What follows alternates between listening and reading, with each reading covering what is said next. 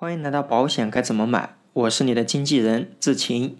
今天我们来聊一聊人手必备的意外险应该怎么去买。那说到意外险，首先想和大家沟通的是，意外险保什么？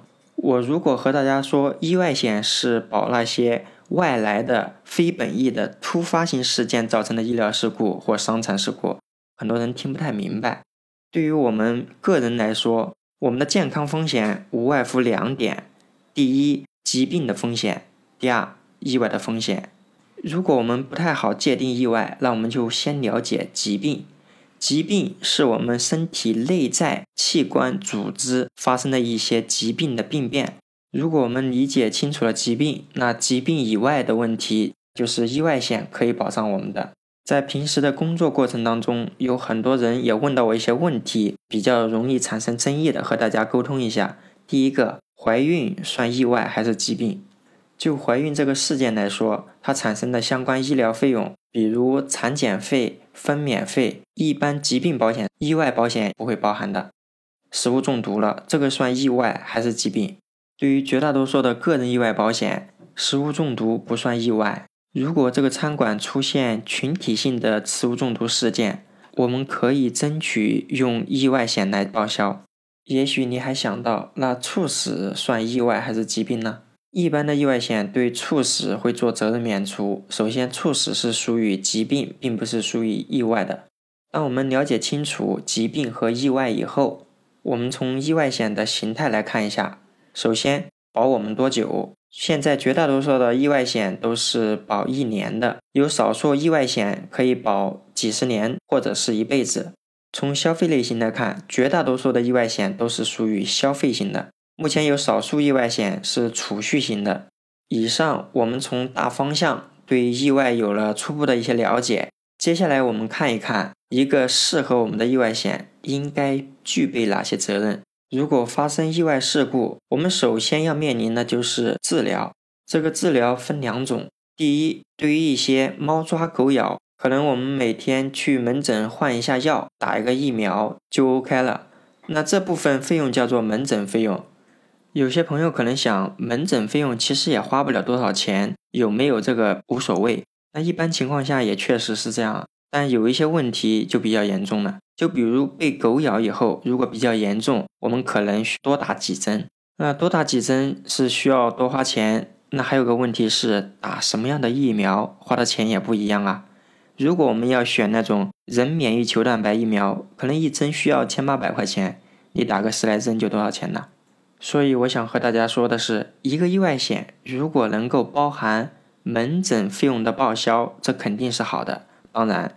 我们的门诊报销范围如果能够包含那些自费药、进口药，这想必对我们来说更好。如果有一些意外事故可能比较严重，它就需要我们住院治疗，那么另外一个参考点又来了。如果一个意外险它能够包含意外导致的住院费用，那想必是更好了。意外住院的费用也有两大部分，我们国家医保报销范围以内的这部分费用，那另外还有是医保不报的费用。所以，我们的意外住院费用这一块能不能报销医保范围以外的医疗费用，这也应该是我们参考的一点。当然，你可能说了，如果我买的有医疗保险，这个医疗保险是包含意外住院或疾病住院的。你买的医疗险如果没有医保范围的限制，就是医保范围内的费用也报销，医保范围以外的费用也报销的话，呃，意外住院医疗费用这一块我们可以把它忽略。以上我们提到的健康风险是意外导致的医疗费用问题。如果需要长时间的治疗，我们可以明确一点，我们的工作肯定会被搁置。大家都说伤筋动骨一百天，那假如出现比较严重的意外事故，我们可能需要半年时间做治疗和休养，我们的工作会不会受到影响？我们的工资会不会照常发？如果我们的工资会受到影响，我们买的这份意外险，如果还有住院津贴的报销，它一天补贴我们三百块、五百块，这样会不会弥补我们这一年半载当中意外治疗导致的收入损失？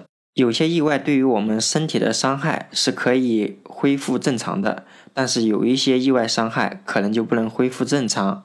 如果被鉴定为伤残了，大多数情况下都是不可逆的。就比如一个字体缺失，如果真的出现类似这种情况，那么我们未来的生活和工作必定会受到非常大的影响。那请你想一想，真的出现这种问题，赔多少钱才能弥补我们未来一辈子的生活和工作的损失？我们买的意外险一定要包含这些一般伤残这项保险责任，其中一级是最严重的，十级是最轻的。一级伤残，我们可以把它称作为意外全残，其中二到十级伤残是我刚才说的一般伤残。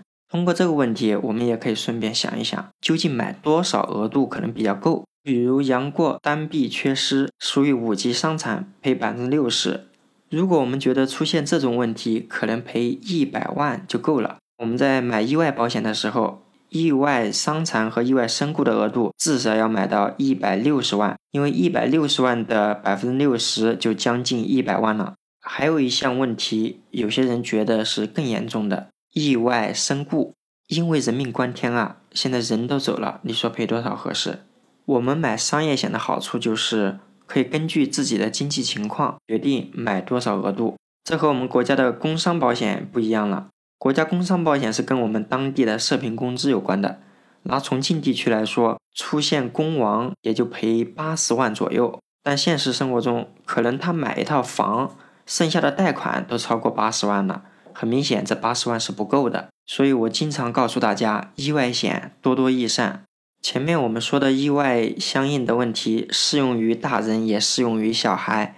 接下来我说一下关于孩子这一块。意外险还应该考虑的两个点，关于未成年身故，银保监会对这个有明文规定，十岁以内的未成年人顶多只能赔二十万，未满十八岁、十岁以上的儿童最多可以赔五十万。注意了，我们刚才说的是意外身故的限额，但是对于一般的伤残额度并没有限制。也就是说，如果你能买一百万的意外伤残，虽然身故赔不到一百万。但是如果出现相应的伤残等级，那有可能超过五十万。